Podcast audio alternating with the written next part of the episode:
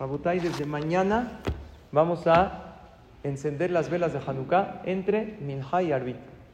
La alhaja es que en el Beta Knesset se encienden también velas de Hanukkah para propagar el milagro.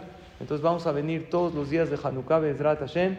Además que va a haber clase, vamos a encender las velas de Hanukkah en el Beta Knesset. Vamos a cantarle a Hashem. Vamos a poner unas sufganiot también los días de Hanukkah para que digamos Berajá.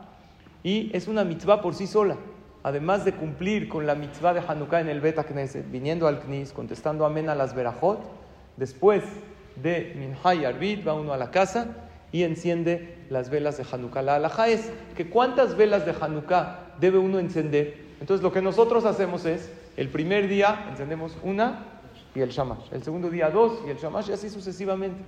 Esto es porque nosotros embellecemos la mitzvah. Pero alágicamente, ¿saben cómo uno cumple con la mitzvah? Si uno encendería una vela diaria, con eso cumple.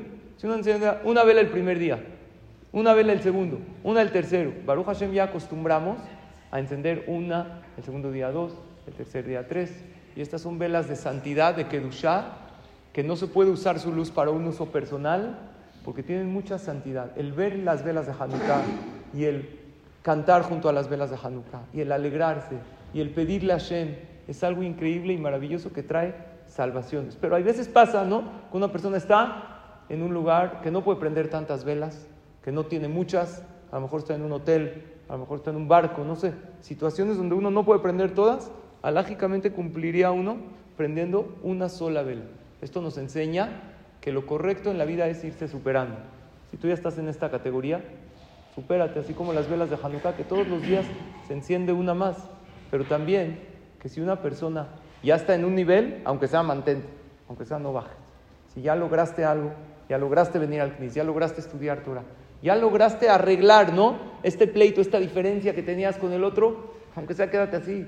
No la riegues, no retrocedas. En temas espirituales, lo óptimo siempre es subir, aspirar a crecer. Pero por lo menos, si ya estamos en una categoría, mantenerse también es bueno y Hashem valora esas mitzvot que hacemos y que acostumbramos a hacer. Entonces, como la idea de Hanukkah es superarnos, vamos a hacerlo este año mejor que lo hemos hecho en años anteriores. Vamos a encender a tiempo, vamos a encender mejor con aceite de oliva, ¿no? Es mejor. El que enciende con velas también enciende con aceite de oliva, eleva la mitzvah. El que reúne a su familia y hace alguna convivencia con los hijos y le cuenta los milagros que Hashem nos hizo y les infunde a sus hijos y a su familia fe, esperanza. Entonces hizo la mitzvah pero con contenido y con profundidad. Ojalá Hashem escuche todas nuestras tefilot y que tengamos milagros, salvaciones y alegrías, así como en aquel entonces, también en nuestros tiempos. Amén.